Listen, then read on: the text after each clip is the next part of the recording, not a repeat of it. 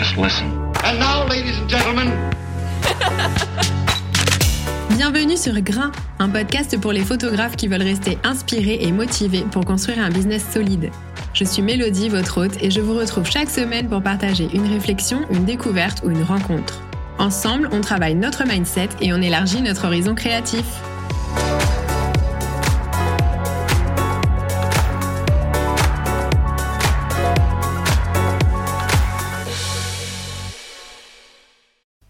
Hello à toutes et à tous et bienvenue dans ce nouvel épisode de Grain dans lequel je vais répondre à des questions. Il y a plusieurs mois, j'avais ouvert une boîte à questions sur mon compte Instagram pour savoir si vous aviez des choses précises à me demander auxquelles je pourrais répondre dans un épisode et ça avait pas mal euh, pris, j'avais reçu pas mal de questions. Euh, bah, je peux vous dire, j'ai fait un petit tableau, je vous ai respecté. J'ai reçu 62 questions pour être exact. Euh, ouais, c'est ça. Et j'ai jamais pris le temps de faire l'épisode, donc euh, je m'y mets aujourd'hui.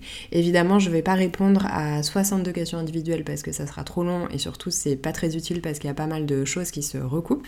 Donc je les ai réunis par thème et en gros il y a une dizaine de points que je vais essayer de détailler correctement dans l'épisode d'aujourd'hui. Le premier groupe de questions, ça concerne le matériel. Donc, qu'est-ce que j'utilise pour shooter? Euh, Ici, juste un petit disclaimer. Moi, je suis vraiment nulle en technique, il faut le savoir. Je suis incapable de vous détailler les caractéristiques techniques de mon matériel. Je travaille vraiment en faisant des tests, à la pratique, à l'instinct. Euh, je m'embrouille encore quand je dois expliquer le triangle d'exposition en workshop. Donc, c'est dire à quel point c'est pas mon truc. Montrer comment ça marche et faire le truc avec les gens, ça, y a pas de problème. Par contre, expliquer de manière théorique tous les détails techniques et tout, c'est vraiment pas ma force. Donc, je vais pas m'y risquer euh, aujourd'hui. Ceci étant dit, côté boîtier, euh, moi j'en ai deux, j'ai un Canon R6 et j'ai un Canon 6D Mark Donc c'est un hybride et un plein format. Et c'est un peu l'enfer parce qu'une fois qu'on s'est habitué à la vitesse de l'hybride, bah, c'est quand même euh, hyper pénible de revenir au plein format qui est beaucoup plus lent et qui est aussi plus bruyant.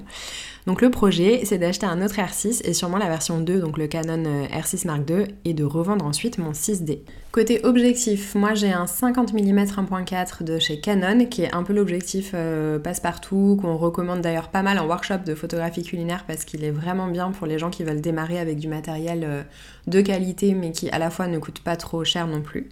Moi je l'utilise pas tellement pour le culinaire mais je m'en sers surtout en voyage parce qu'il est pas lourd et que comme il coûte pas très cher, euh, bon, pas très cher, c'est relatif à vérifier, mais je pense qu'il doit être autour des peut-être 400 euros aujourd'hui. Bah, j'ai pas peur euh, de le taper, j'ai pas peur qu'il prenne l'eau, j'ai pas peur qu'il prenne le sable. Euh, et comme globalement je vis avec mon appareil scotché à mon bras en permanence, en voyage, il vaut mieux pas trop que je, prenne les objectifs qui coûtent cher. Donc celui-là, voilà, j'ai pas trop peur, je m'en fous un peu. Donc, donc je l'aime beaucoup pour ça, il est pratique. Ensuite, j'ai un 35 mm 1.4, un objectif de la marque Sigma cette fois. C'est une optique qui existe évidemment chez Canon aussi, mais elle coûte beaucoup plus cher. Donc à l'époque où je l'ai acheté, j'avais saigné les, sites de comparatifs et les commentaires, et au global, les gens disaient que la qualité du Sigma valait largement celle de Canon et que la différence de prix ne se justifiait pas forcément. Mais récemment, j'ai testé le 35 mm de Canon et clairement, je l'aime beaucoup plus, donc je vais sûrement switcher dans un avenir proche. C'est une optique que j'utilise surtout pour le mariage. Dans la vie de tous les jours, elle me sert pas tellement, mais euh, clairement, quand on fait du reportage, euh, je pense que c'est un objectif indispensable. J'ai aussi un 85 mm 1.4 de chez Canon. Euh, l'amour de ma vie, cet objectif. Si je pouvais tout shooter avec, euh, clairement je le ferais. Je l'utilise à la fois en mariage pour le culinaire et pour la photo produit. Il est vraiment euh, j'ai même pas les mots pour vous dire à quel point c'est ma passion, je l'aime trop. Et j'utilise aussi un macro, donc c'est un 100 mm 2.8 de chez Canon que j'utilise là uniquement pour le culinaire ou pour les textures produits en en cosmétique. Euh, il est vraiment, euh, bah, il permet vraiment d'aller chercher les textures, etc. Bon bref, c'est un macro quoi. Hein, je vais pas vous, vais pas vous apprendre ce que c'est. Et, et, voilà, c'est vraiment mes quatre objectifs principaux. Après, j'ai aussi un 40 mm que je n'utilise absolument jamais. Je ne sais pas pourquoi j'ai cet objectif dans mon parc. Voilà, donc du coup, j'ai deux boîtiers et cinq objectifs. Euh, je vous mettrai les liens dans les, dans les notes de l'épisode. donc je vous mettrai les liens de ce que moi j'ai et après je vous mettrai aussi les liens de ce que je prévois d'acheter. Comme ça, vous pourrez regarder euh, en détail euh, si ça vous intéresse.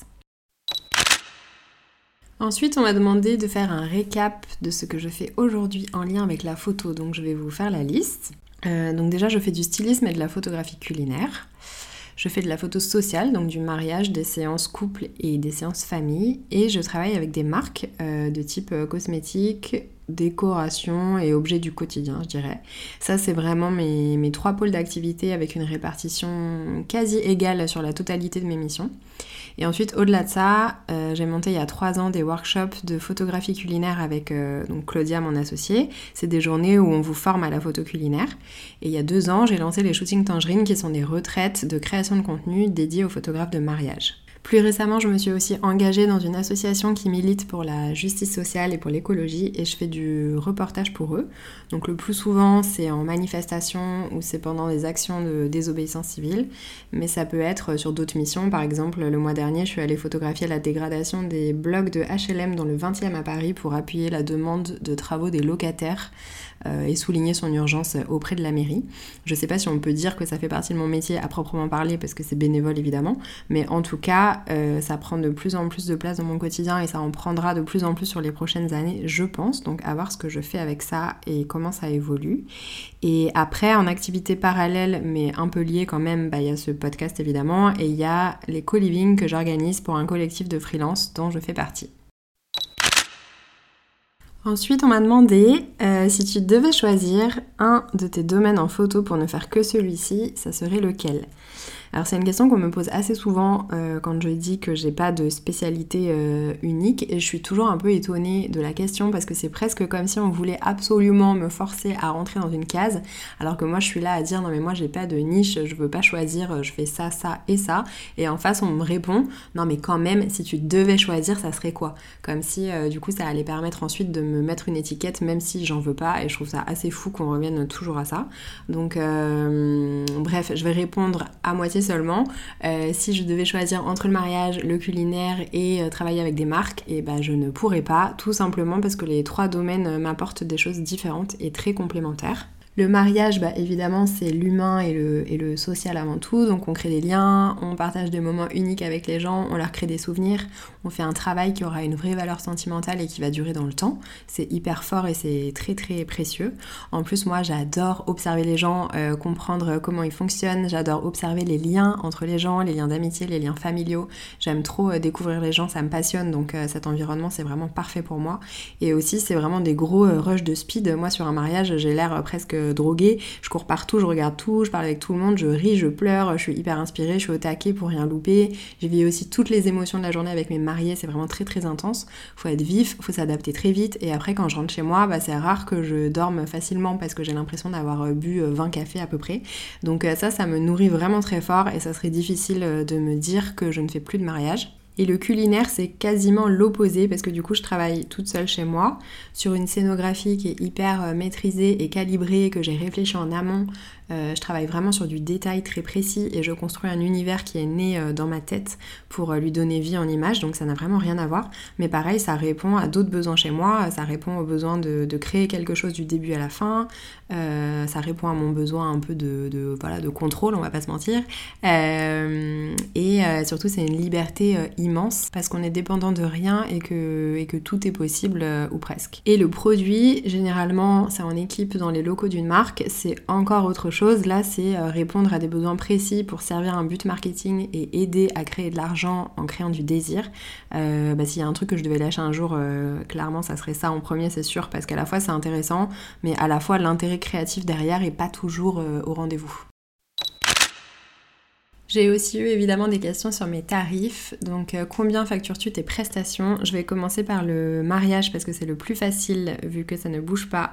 Euh, je facture 2200 euros pour une prestation de 8 heures et 2600 euros pour une prestation de 10 heures. Euh, pour les marques, je facture 85 euros la photo pour une utilisation web et le tarif est dégressif en fonction du nombre de photos dont le client a besoin. Et côté culinaire, euh, c'est difficile de donner un tarif comme ça parce que ça va dépendre de pas mal de choses. Déjà, est-ce qu'il y a de la création de recettes? Euh, Si oui, bah, je vais devoir passer du temps à faire les courses, donc ça se facture, et aussi à imaginer la recette, donc ça se facture aussi.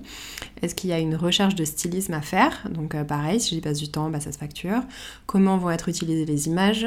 Parce que des photos pour Instagram, évidemment, ça se facture pas pareil que euh, du 4 par 3 dans le métro. Donc en réalité, c'est difficile de répondre. Ça peut vraiment aller de, j'en sais rien, de 800 à 3000 euros pour, euh, par exemple, 3 photos en fonction des situations. Après, sur la question des tarifs, moi, j'ai vraiment aucun tabou. Ça m'arrive souvent de répondre à des messages d'autres photographes qui me demandent combien je prendrais pour telle ou telle mission. Franchement, si j'ai tous les détails de ce qui est attendu par votre client, j'ai vraiment aucun souci à essayer d'aider si je peux.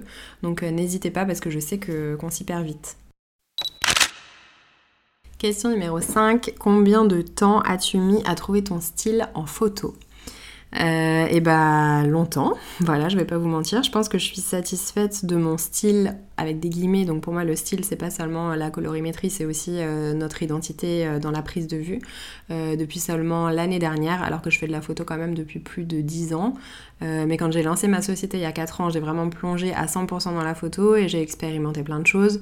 Et le temps de trouver ce qui vibrait vraiment pour moi, j'ai navigué entre pas mal de, de trucs. Et là, je dirais que j'ai une patte qui est maintenant assez affirmée et qui se reconnaît. Mais, mais ouais, ça m'a pris bien 3 ans, je pense. Un autre truc qui est pas mal revenu, c'est euh, un sujet d'énergie. Donc où trouves-tu l'énergie de mener de front tous tes projets? Alors déjà, il y a une chose qu'il faut rappeler, euh, c'est que ce qu'on perçoit de la vie d'une personne via les écrans n'est pas la réalité. J'en parlais là dans un épisode récent, mais votre perception de l'énergie que je dépense versus ma perception à moi sont sûrement euh, radicalement différentes. Et c'est vrai que je reçois souvent des messages de type euh, oh là là, mais je sais pas comment tu fais. Et je réponds toujours attention à ça, c'est pas parce que vous projetez sur moi le fait que je dépense une énergie incroyable que c'est forcément le cas. Donc euh, certes, je lance des gros projets et je travaille beaucoup, ça je vais pas dire le contraire, mais si j'y arrive, c'est forcément que c'est faisable en fait. J'ai pas de pouvoir magique, je suis pas mieux que les autres, je suis pas une chauve-souris la nuit je dors comme tout le monde et j'ai mes journées pour travailler. Parfois le rythme s'intensifie, bon bah je gère en dormant moins et en travaillant plus vite. Maintenant, euh, bon, ma vie personnelle fait aussi que j'ai plus de temps que d'autres personnes. Déjà, j'ai pas d'enfants, donc forcément, comparé à des gens qui sont parents, bah, j'ai moins de contraintes horaires. Euh, j'ai globalement un mariage très ouvert où on s'empêche pas de faire les choses et on n'est certainement pas là à regarder la montre en comptant les minutes qu'on passe l'un sans l'autre, on s'en fout. Donc déjà, ça, c'est deux facteurs euh, très importants. Et ensuite, je suis du genre quand même très organisée et un petit peu impatiente. J'ai besoin que les choses bougent euh, vite, donc je dépile pas mal mes tâches et voilà, j'avance comme ça. Sûrement que de l'extérieur, on voit un million de projets et on se dit que c'est pas faisable, mais en fait, chaque projet a son temps dédié et si j'y arrive, euh, bah, c'est que c'est jouable. Après, il y a sûrement aussi une question de personnalité. Moi, j'adore euh, passer d'un sujet à l'autre, j'adore faire des trucs hyper différents, ça me nourrit beaucoup. Donc, à partir du moment où j'aime vivre de cette manière, bah, en fait, ça me semble assez naturel. Et attention, euh, bah, je suis comme tout le monde, parfois j'ai pas d'énergie, je suis fatiguée, j'ai pas envie, euh, le matin je me réveille et je me dis oh là là, là j'avais prévu de faire ça, euh, en fait ça me fait chier donc je vais faire autre chose. c'est aussi la liberté de, de nos métiers de s'organiser différemment et de placer notre énergie au bon endroit, au bon moment. Question numéro 7. Quel a été ton plus grand challenge de ces dernières années Alors j'ai pas mal euh, réfléchi à cette question parce que je me l'étais jamais posée et c'est très intéressant d'essayer d'y répondre euh, pour moi. Euh, mais je pense qu'en l'occurrence ça n'a rien à voir avec ma vie professionnelle parce que je crois que ce que je répondrais c'est le surf. Parce qu'en 2021, j'ai participé à un co-living avec mon collectif de freelance qui s'appelle le Hub Nomade, dont j'ai déjà parlé dans ce podcast.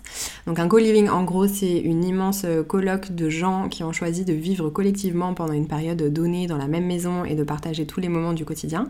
Donc aussi bien les journées qu'on va passer à travailler, que les repas tous ensemble, que les soirées, les activités du week-end, blablabla. Et donc en 2021, je fais mon premier co-living, c'était dans les Landes à Osgore, et là, tout le monde surfe, sauf moi.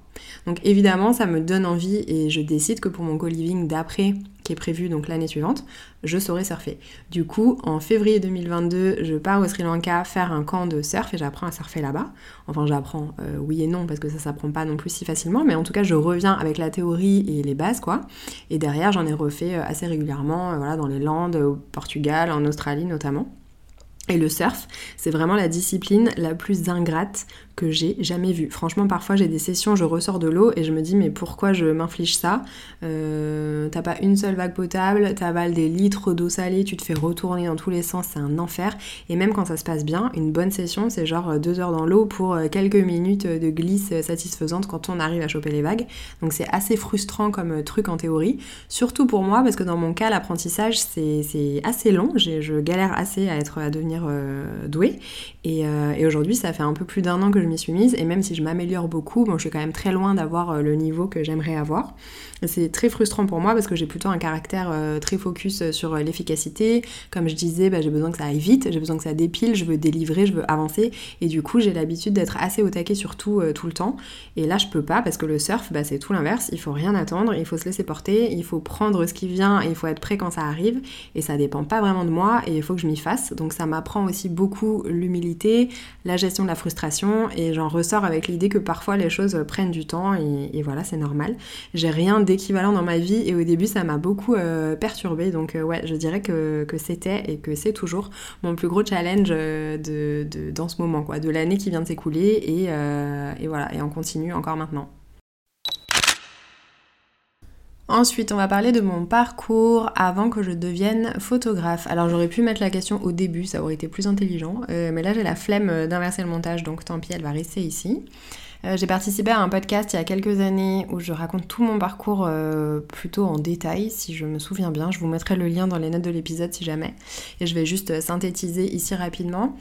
Euh, donc moi je suis née et j'ai grandi à Paris, j'ai fait une filière euh, littéraire puis je suis entrée en école d'art graphique euh, toujours à Paris. Je suis sortie de là avec un BTS de communication visuelle mais la réalité de la vie professionnelle ne m'a pas du tout plu donc j'ai arrêté le graphisme et je suis devenue nourrice pendant 4 ans. Donc nourrice c'est pas babysitter c'est vraiment genre on est avec les enfants de 8h du matin à 8h du soir donc presque on les élève. J'adorais parce que j'adore les enfants. Mais à côté de ça, je manquais un peu d'échanges euh, stimulants. Donc euh, du coup, j'ai pris deux jobs euh, à côté pour être avec des adultes. Et je travaillais le soir dans une salle de spectacle. J'étais ouvreuse. Et le week-end, je travaillais sur les marchés. Donc c'était assez intense. j'ai fait ça. je pense que j'ai cumulé ces trois jobs pendant au moins deux ans. Et quand j'ai eu 25 ans, j'ai quitté mes trois boulots et je suis allée vivre en Australie pendant un an où j'ai bossé dans une boîte d'énergie solaire. Et c'est là-bas que j'ai appris l'anglais.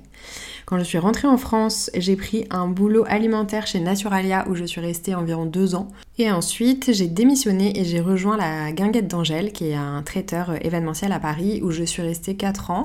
Euh, et je suis arrivée à l'époque où euh, le pôle restauration euh, s'ouvrait en quelque sorte. Et du coup, je suis arrivée pour gérer ce, ce côté-là de la boîte. Et c'est à l'époque de la guinguette que j'ai commencé à faire des mariages le week-end en parallèle de mon boulot pendant quelques années. Et j'ai aussi développé d'autres liens avec des marques, etc. Bref, j'ai commencé à bosser en photo en parallèle.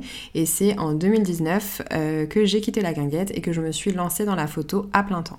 Donc c'est un parcours absolument pas euh, linéaire. Je me suis cherchée pendant longtemps parce qu'en France, bah, c'est assez mal perçu d'être euh, multi euh, entre guillemets. On vous force à vous spécialiser très tôt et moi c'est un truc qui m'a toujours un peu prise à la gorge. J'ai jamais trop aimé l'idée de devoir choisir une chose à faire toute ma vie. Ça me déprime un peu. Donc j'ai beaucoup switché d'un truc à l'autre et globalement j'aimais pas des masses l'autorité. Donc toutes les structures un peu trop contrôlantes, c'était pas du tout mon délire. Et finalement c'est vraiment en travaillant pour moi-même que je me sens le plus à ma place. Mais mine de rien, ça a été quand même un, long chemin euh, pour moi.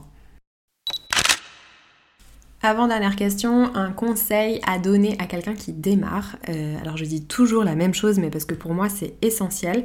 Entourez-vous des bonnes personnes, s'il vous plaît, des gens positifs, des gens chouettes, des gens qui seront des soutiens, des gens qui ont une énergie qui répond à la vôtre, des gens qui vous font vibrer, qui vous autorisent à rêver grand, des gens qui ne sont pas dans le jugement.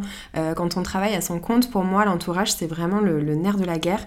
Donc il y a l'entourage personnel, amical et familial, mais l'entourage professionnel, bon, qui souvent devient euh, amical aussi, c'est tout aussi important et précieux. Euh, par exemple, moi, si j'avais pas rencontré Claudia, et eh ben les workshops culinaire euh, n'existerait pas. Si j'avais pas rencontré mon groupe euh, de photographes de mariage, et eh ben les shootings tangerines n'existeraient pas non plus euh, dans ma vie. Parce que c'est bien d'avoir des idées, mais derrière il faut les mettre en pratique. Il y a toujours des obstacles, ça demande de l'énergie, parfois on doute. Et avoir des gens qui vous poussent, qui vous nourrissent, qui peuvent vous aider sur vos problématiques communes, qui vous mettent les claques dont vous avez besoin parfois, bah c'est important. Et clairement, moi j'en serais pas là où j'en suis sans ces gens. Donc rencontrer des gens, participer à des workshops, envoyer des messages pour prendre des cafés, rentrer en contact avec les gens qui vous inspirent et créez-vous un cercle qui vous fait du bien. Mettez votre énergie au bon endroit pour les bonnes personnes. Moi, c'est vraiment euh, grâce à ça que j'avance. Et je vais terminer en regroupant plusieurs questions qui concernent Instagram. Donc comment je m'organise pour centraliser tous mes domaines sur le même compte? Est-ce que je trouve que c'est efficace pour attirer les clients? Comment j'ai développé mon compte? Comment j'arrive à être régulière? Euh, voilà, ce genre de questions. Je vais essayer de répondre à tout ça un peu euh, en vrac. Alors déjà sur la régularité, encore une fois, ça relève de votre perception. Vous, vous me dites que je suis très régulière. Euh, moi, je vous réponds que je ne publie jamais correctement, mais parce que je me sens jamais très raccord avec le rythme que j'aimerais tenir dans mon, dans mon idéal personnel. Donc c'est une régularité par rapport à quoi? C'est quoi le marqueur de base pour vous? Ça, c'est la première question qu'il faut se poser. Parce que concrètement, moi, je publie pas du tout de manière régulière. Parfois, je passe trois semaines sans publier une photo. Par contre, je suis assez active en story, ça oui. En général, euh, j'utilise les, les, temps morts comme quand je prends le métro par exemple. Mais j'ai pas non plus l'impression d'être sur un timing ultra carré non plus. Ensuite, le sujet de réunir plusieurs domaines sur un seul et même compte, c'est une question qui revient assez souvent et ce que je réponds en général, euh, c'est qu'il faut faire euh, comme on a envie. Dans mon cas, j'ai du mal à gérer un seul compte correctement déjà et mes autres comptes, euh, n'en parlons même pas. Genre sur le compte des Shooting Tangerine, je pense que je poste le jeudi à la pleine lune. Donc je me voyais vraiment pas créer un compte pour le culinaire, un compte pour le mariage, un compte pour les marques. Vraiment, c'était inenvisageable pour moi de mettre autant d'énergie là-dedans. Donc j'ai gardé mon compte à moi que j'ai depuis que je me suis inscrite sur Instagram il y a au moins 10 euh, ans, je pense. Et j'ai juste aligné mes partages avec ma vraie vie. Donc je fais de tout, donc du coup je partage tout. Euh, je partage aussi beaucoup de voyages, parfois ma vie privée, parfois des sujets de société plus engagés. Mon compte réunit un peu tout ça et ça me convient très bien parce que du coup, bah, il me ressemble. Et là, normalement, vous commencez à comprendre que moi, ma personnalité, c'est vraiment presque un, rejet des cases et c'est de dire, bah moi, je vais où je veux, je fais ce que je veux et tant pis si ça colle pas avec ce qu'on attend de moi. En attendant, moi, je suis alignée. Après, si j'adorais Instagram et que j'avais du temps et de l'énergie, que je choisissais d'investir dans cette plateforme et que j'étais du genre à faire les choses de manière ultra euh, segmentée, bah là oui, sans doute que je me serais créé plusieurs comptes, euh, sûrement un pour chaque spécialité. Il y a des gens qui le font et ça marche très bien pour eux, ça correspond bien à qui ils sont. Moi, c'est pas mon cas, donc j'ai choisi de faire autrement, euh, ça me dérange pas. Côté client, euh, franchement, je trouve pas que ce soit euh, un problème. Alors peut-être que je me trompe euh, complètement et que si j'avais des comptes Instagram spécialisés pour chaque domaine, je signerais beaucoup plus de clients. Ça, faut jamais écarter cette possibilité. Mais toujours est-il qu'aujourd'hui, moi, j'estime que j'ai suffisamment de demandes et de gens qui viennent à moi, malgré mon fonctionnement et mes partages de plusieurs spécialités. Donc j'avoue que je me pose pas vraiment la question de, de faire autrement parce que ça me convient comme ça. Néanmoins, ce qui est sûr, c'est que j'ai mis plus de temps à décoller que d'autres photographes qui communiquent de manière ultra euh, spécialisé, parce que c'est une réalité. En France, on a quand même une culture de l'expert qui est très installée, euh, qui est très ancrée dans l'imaginaire collectif, et malheureusement, on est encore beaucoup sur cette idée que quand tu fais tout, euh, en fait, tu fais rien. moi, j'ai vraiment pris le contre-pied de ça, j'ai décidé que je voulais absolument pas me nicher ou me cantonner à une seule activité, et j'ai fait grandir mon activité dans ce sens. Donc ça a pris un peu de temps pour qu'on me fasse confiance, mais derrière, j'ai fait mes preuves, et maintenant, c'est plus du tout un sujet avec mes clients. Et je termine avec l'organisation pour les publications notamment. Moi j'utilise une application qui s'appelle Plan, P-L-A-2-N.